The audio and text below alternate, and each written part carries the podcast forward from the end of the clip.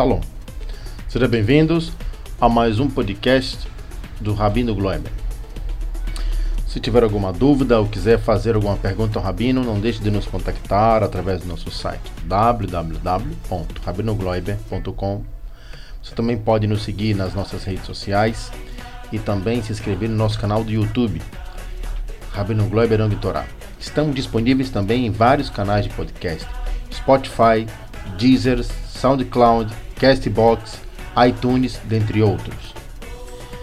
Com isto, você terá várias possibilidades de acompanhar os maravilhosos Siurim do Rabino Gloiber. Rabino Gloiber Yong Torá, levando Torá até você.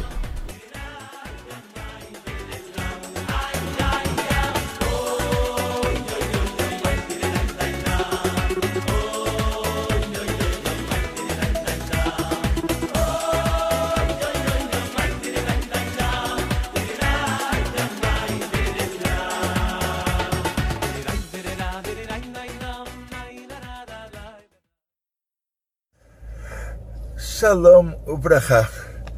A Gemara nos conta que Rabi Meir, o famoso Rabi Meir Balanés, ele deu um conselho, um conselho muito bom. Ele falou assim: todo aquele que que deixa a filha dele se casar com Ama Aretz, é como se ele colocou ela na frente de um leão. Porque esse Ama Aretz ele sempre que ele quiser ter um relacionamento com ela, se ela não concordar, ele bate nela e, e dorme com ela. E, e, se a gente for analisar a linguagem da Gemara, é, é, tem duas categorias de, de pessoas que não são é, da Torá. Uma categoria chamada de burro.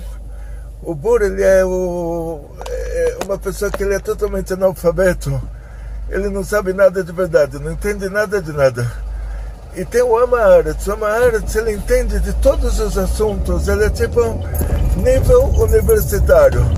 Ele entende de todos os assuntos, ele pode ser um médico, um engenheiro, um, qualquer, qualquer profissão das melhores possíveis, mas ele não entende de Torá. Então, o que acontece? Para o Rabi Meir, sendo que essa pessoa não recebeu as ferramentas é, para cuidar de uma mulher, para cuidar do bem de uma família, ele vai se comportar de uma maneira natural. Maneira natural, a, a alma animal da pessoa na, na, floresta, o mais forte ele faz o que ele quer e o mais fraco tem que rezar para que a vida dele não seja tão ruim assim. Então, de uma maneira geral, o, o Amaharetz, ele não tem culpa dele ser um, um Amaharetz. O pai dele não mandou ele para Yeshiva. Ele não estudou Torá. Então ele foi, vamos dizer assim, ele fez uma faculdade de, de vamos ver o que está na moda hoje, não sei, é, aquecimento ambiental, não sei, tirou diploma, pós-graduação em aquecimento global. Agora ele se casa, o que, que ele vai, aonde ele vai aplicar o conhecimento dele de aquecimento global dentro da família? Então, ele em relação à mulher, ele não tem nenhuma, nenhuma experiência, ele não fez nenhum curso, ele não não recebeu nenhuma instrução. Quando ele saía com ela, ele se vestia bonitinho, ele se encontrava com ela num, num lugar público e falava bonitinho. Agora que ele se casa com ela, ele já tem essa intimidade que ele não tinha antes. Tem um lado bom da intimidade e tem um lado ruim da intimidade. E o lado ruim da intimidade é que ele vai fazer com ela o que ele não faria com outra pessoa Da mesma maneira que uma criança, o, com o seu filho você tem mais intimidade, com o filho do vizinho você não tem mais intimidade. Então, seu filho, na hora que ele faz uma coisa errada, você grita, berra e bate. E, e o filho do vizinho, você não grita, não berra, não bate. Ah, não está certo isso que você se comporta com seu filho dessa maneira. Mas então, por que você sabe que com o filho do vizinho você não tem que se comportar assim? E você não sabe que com o seu filho você não tem que se comportar assim? Porque você se comporta de uma maneira natural. De uma maneira natural, você vai respeitar o filho do vizinho porque você não tem intimidade com ele e você não vai respeitar o seu filho porque você tem intimidade com ele. Dessa mesma maneira natural, quando o marido e a mulher se casam, aí o marido tem mais intimidade com a mulher é, e a mulher tem mais intimidade com o marido. Então eles se dão ao luxo de gritar, berrar e Deus me livre em certos casos até bater. E isso que o Rabi Meir advertiu.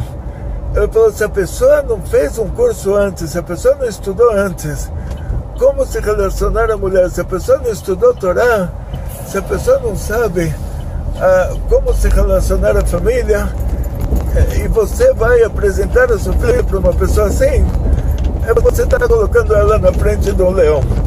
Porque na hora que ele tiver mais intimidade com ela, aí ele vai gritar, berrar e bater e ela está acostumada numa família mais delicada, que o pai dela nunca gritou com ela, o pai dela nunca berrou com ela, o pai dela nunca bateu nela. E ela vai estar num desespero como um ser humano na frente de um leão. Qual é a solução para isso? Hoje em dia, todos nós, até os estudiosos da Torá, nós não somos como aqueles estudiosos da Torá de antigamente. Hoje em dia, a Torá para a gente é, é, é, é comparada aqueles padres da Idade Média que eles tinham que discutir na frente do rei, tinham que discutir com o rabino da cidade. Então o padre pegava um professor particular, um judeu coitado que estava passando fome, mas que sabia muita coisa. Falava para ele: se você não me ensinar Gumará, é, é, é, você vai ser pendurado. Amanhã você tá, vamos fazer uma fogueira, vamos te queimar em praça pública que você desrespeitou o bispo. Agora, se você me ensinar a Torá, eu te pago pela aula particular 500 reais por aula. Então, pessoa estava numa situação, ele falou, tá bom, o que, que eu estou fazendo de errado? Estou ensinando ele a Torá, tá bom, não estou matando, não estou roubando, não estou dormindo com a mulher do outro. Então aqueles bispos, eles tinham os melhores professores particulares da história. E aí, na hora que eles discutiam com o rabino, eles sabiam tanto, mas sabiam tanto que tiveram casos da, das discussões da Idade Média que tiveram que trazer um rabino de outro lugar para discutir com os padres da cidade. E tem um livro, o Tzara Bikorim, é um livro grosso assim, é, sobre discussões na Idade Média. Por que precisava discutir tanto? Porque eles aprenderam bastante. Só que o que eles aprenderam eles não usavam, não caía a ficha deles, eles não se conscientizavam do, do, do aprendimento deles. O que eles aprenderam era mais uma. É, mais, é, era, era parte do currículo de estudos deles. Vou dar um exemplo para vocês. Tinha, tem uma história conhecida. Um, um grande Rosh Hashanah, ele, ele pega o melhor aluno dele da Shiva e para vocês terem uma ideia, qual a diferença entre o nosso estudo de hoje e o estudo de antigamente. Então o Rosh Hashanah, ele escolhe o melhor aluno dele, ele fala, olha, agora eu vou te apresentar uma menina, você vai ficar muito feliz, você vai querer casar com ela e aí a gente faz o casamento. Ele apresentou a menina pro, pro aluno dele, os dois ficaram a sós e conversaram, e depois de alguns minutos, o aluno falou para a menina: Você não chega aos meus pés. Então acabou, não quero mais nada com você. A menina ficou chorando, foi contar para o Rosh Hashanah. O Rosh Hashanah chamou o aluno e falou: Olha, agora você vai estudar um ano inteiro sobre humildade. Tudo que a Torá fala sobre humildade, você vai ter que saber de cor. Aí tá bom ele estudou um ano inteiro sobre humildade e depois de um ano o Rosh Hashiva fez uma prova para ele, ele sabia tudo de cor, tudo que a Torá falava sobre humildade. O Rosh Hashiva falou, agora graças a Deus que você é uma pessoa humilde, você vai se encontrar com essa menina novamente. E aí ele foi, se encontrou com a menina novamente, e ele falou para a menina assim, depois de alguns minutos que conversaram, ele falou assim, o ano passado, que nem humilde eu era, você já não chegava aos meus pés. Agora que eu também sou humilde, fora tudo que eu sei, agora eu também sou humilde. Ah, você quer se comparar a mim? Você quer...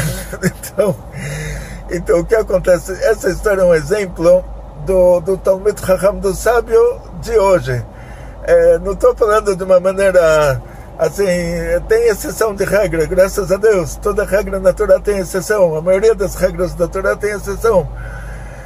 Mas de uma maneira genérica, todo menino que termina Shiva, ele sabe, ele, ele faz uma prova, ele passa na prova, mas será que ele se conscientizou da Torá que ele, que ele estudou? Será que caiu a ficha dele? Ou será que ele se sente maior ainda porque agora ele estudou também sobre humildade, então ele também é humilde. O que acontece na prática é que a maioria dos meninos, mesmo que ele estudou Torá, ele está nessa categoria da pessoa que foi para a universidade. Ele não, não, não é como os sábios da época do Rabi Meir, ele não tem a mínima noção do que espera ele dentro de casa. Ele se casa, ele acha que uma mulher é um homem, ele não dá atenção para ela Aí a mulher, coitada, desesperada, é, e, e, e, ela falou: Meu marido não me dá atenção. Aí tá bom, mas ele estava no Shiba, ele estava vivendo entre meninos. Ele não sabe o que é uma mulher. Ele, e vamos dizer, até se ele estivesse na universidade também, ele se encontrava com, com, com a, a namorada dele, depois que ele se arrumava bonitinho e ela se arrumava bonitinho os dois se encontravam para isso, para um dar, dar atenção ao outro. Agora, não que, que ela. É, eles nunca estiveram em uma situação que, que ela estivesse. chegasse do trabalho cansada, é, ou ele chegasse do trabalho cansado e eles precisassem um dar atenção ao outro. Ele, ele não imaginaria que ele tivesse que chegar em casa cansado do trabalho e e, ver que ela também estava cansada, ela não lavou a louça, então ele vai lavar, lavar a louça e ela vai falar que bonito meu marido é, é, sentiu que eu estou exausta. Então os meninos não estão preparados para isso. E mesmo assim, a, a gente sabe que a maturidade pela Torá, da onde a gente aprende um bar mitzvah da Torá, a idade do bar mitzvah, a idade da maturidade judaica, ou a idade do Bat Mitzvah, a idade da maturidade judaica da menina, que quando a menina faz 12 anos e o menino faz 13 anos, eles já podem ter um filho. Se Deus deu para eles a capacidade de ter um filho, quer dizer que eles são maduros o suficiente para fazerem os mandamentos, para cumprirem os mandamentos divinos também. Não só para cuidar do filho, mas também para cuidar, eles são já responsáveis, vamos dizer assim.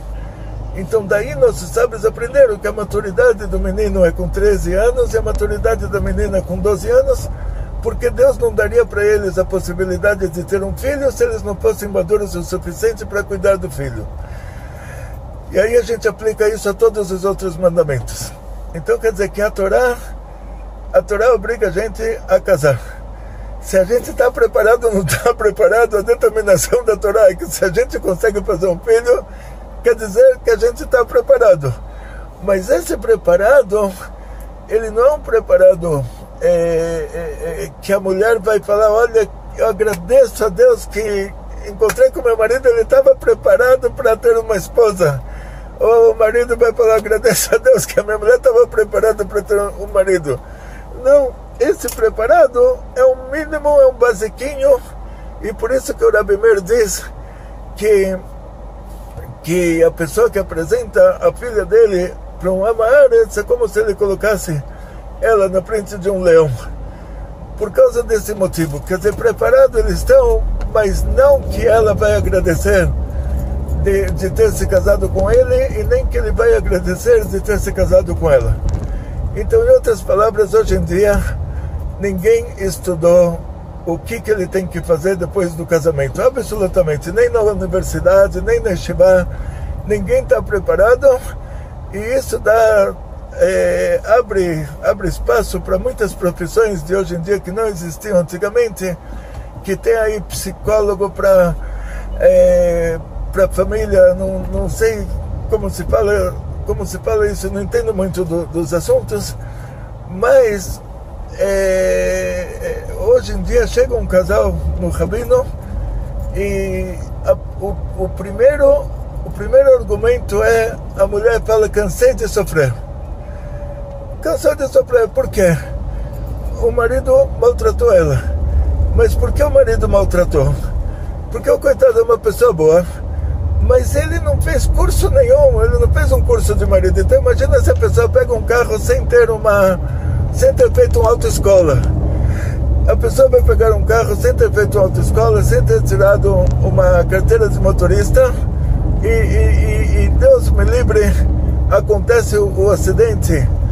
Aí vão falar para ele: como você pegou um carro sem ter tirado uma carteira de motorista?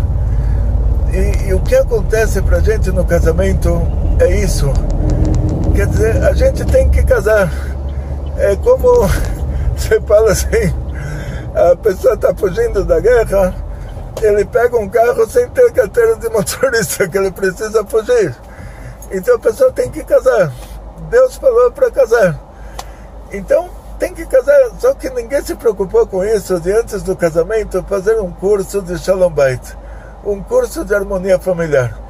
Todo mundo se preocupou com, com os assuntos mais basiquinhos. É, é, ou seja, cada um de acordo com a, a mentalidade dele. Ele foi na universidade, ele tirou um diploma, ele conseguiu um emprego, ou o menino foi para estivar e, e, entrou num coelho depois. Mas ninguém se preocupou que depois do casamento o menino vai se encontrar com a menina, vai, vai viver com ela, vai ter uma intimidade com ela. E, e, até ele aprender quebrando a cabeça sozinho, e até ele aprender quebrando a cabeça sozinho, que um homem não é uma mulher, uma mulher não é um homem. E a vida de casado não é como o, o, os encontros que eles tiveram antes de se casar. Até que isso aconteça, é, eles sofrem muito. Eles ficam com muitas feridas, até o ponto da mulher falar: cansei de sofrer. O marido tem que ficar quieto, porque se ele fala alguma coisa, vai, vai ser pior ainda. Ela vai falar: eu estou sofrendo mais um pouco. Então, melhor nessa hora que ela fala: cansei de sofrer nessa hora ele tem que ficar quieto. Se ele vai falar, olha, eu também sofri, coitado, aí que vai ser. Então, por causa disso, a gente tem que levar em conta uma coisa: antes de acusar o nosso cônjuge, antes do marido acusar a mulher, antes da mulher acusar o marido de ter maltratado ela, de ter feito ela sofrer, ela tem que saber: olha, o meu marido ou ele estudou numa, numa universidade, ele estudou numa yeshiva, ele não tirou uma carteira de motorista para dirigir uma família. Ele não tem o mínimo estudo para isso, ele não teve a mínima preparação. A gente foi aprendendo tudo quebrando a cara sozinho e, consequentemente, sofremos. Sofremos disso.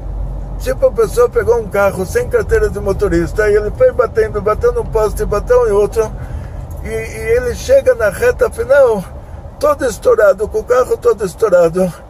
E ele fala, olha quanto que eu sofri para sair do ponto de partida ao ponto de chegada.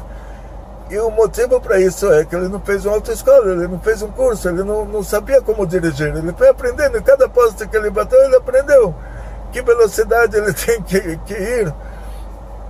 E como a criança que ele aprende a andar, ele vai caindo e até que ele aprende a andar. Então, a mulher nunca pode falar, olha, cansei de sofrer. O que ela pode falar é que, olha, agora nós queremos as ferramentas, nós queremos aprender as ferramentas como cuidar um do outro. Como nossos sábios falaram, disseram que tinha uma época que as pessoas rezavam espontaneamente e, e não precisava de um Sidur, não precisava de um livro de rezas. Depois, com o exílio da Babilônia, as pessoas foram esquecendo o que eles precisam pedir, em que frequência eles precisam pedir. Aí os Anshek Neset Agdolah, os homens da grande assembleia, que foram os sábios e profetas do nosso povo que viveram no exílio da Babilônia, eles escreveram o Nusachat Filah, o roteiro da reza, que a gente tem que pedir três vezes por dia, que essa é a frequência, não menos do que isso. E a gente tem que pedir Mashiach, Geula, mesmo que a gente não sabe o que é isso. A gente tem que pedir para Kadosh Baruch construir Jerusalém, mesmo que a gente quer morar em Miami. Então, eles fizeram o Nusachat Filah para isso. Para a pessoa que já não sabe o que ele precisa pedir, e ele já não sabe a frequência que ele precisa pedir. Então, existe uma coisa assim, que o marido e a mulher, eles não sabem o que eles precisam fazer. A mulher fala para ele, você não me dá atenção. Então, no lugar disso, é, os dois têm que chegar a um acordo que ela vai explicar para ele exatamente qual que é a intenção dela, qual é a frequência, o que ela quer dele e em que frequência. Porque senão é, se, se a palavra fica muito no genérico, ele vai continuar não dando atenção, que ele ainda não entendeu do que se trata. Então ele vai falar sim, porque ele tem medo dela. E ele vai falar, vou te dar atenção, porque se ele não falar, oi, vai, coitado. Mas, por outro lado, ele não vai saber o que, que é, então ele vai continuar não dando, não dando atenção. Então, na prática, é, é, não, não adianta a pessoa reclamar reclamar de alguém que bateu num poste, que, que esse que bateu no poste não fez uma autoescola, mas Deus falou para ele casar, ele teve que casar. E ele não fez um curso antes do casamento, ele não sabe o que ele tem, como ele tem que se comportar. Então, a nossa meta nesse caso é que a pessoa tem que adquirir as ferramentas, é, ele tem que fazer uma autoescola para saber como dirigir o casamento dele. E dentro dessa meta, a mulher tem que ter paciência, o marido tem que ter paciência. Não é uma coisa que, que, que você faz um curso de três horas e sai sabendo tudo. É, a gente tem que adquirir as ferramentas, mas com muita paciência, com muito devagarzinho, ir aprendendo cada coisa da maneira correta é, se conscientizando de cada coisa. Aprender é fácil, você pode aprender tudo. Mas a gente tem o principal do, do aprendizado é a conscientização. Tem que cair a ficha, você tem que começar a sentir que, que é assim. E por isso a gente está fazendo esse curso de harmonia familiar. Eu gostaria que cada um que, que acompanha o nosso curso me mandasse ah, tem o, o, nosso site aqui no, no. aparece no vídeo e se vocês estão me ouvindo no podcast, entre em contato, manda um, um com certeza no podcast também, lá na propaganda tem, na, na entrada tem o nosso site. No nosso site tem uma seção Pergunte ao Rabino.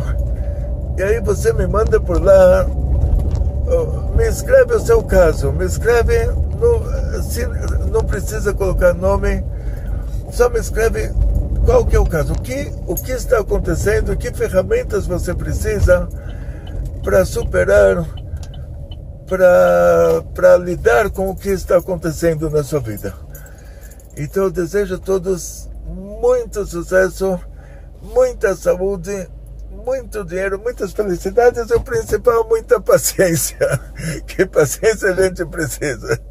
Não adianta reclamar que, olha, depois de 40 anos, o meu marido 40 anos me maltratou, a minha esposa 40 anos me maltratou, porque 40 anos a pessoa não teve, não teve oportunidade, não, teve, não recebeu as ferramentas corretas não sabia como ele tinha que se comportar. 40 anos, como o, o Rabi Meir diz, a pessoa fez uma universidade e se casou, é como um leão.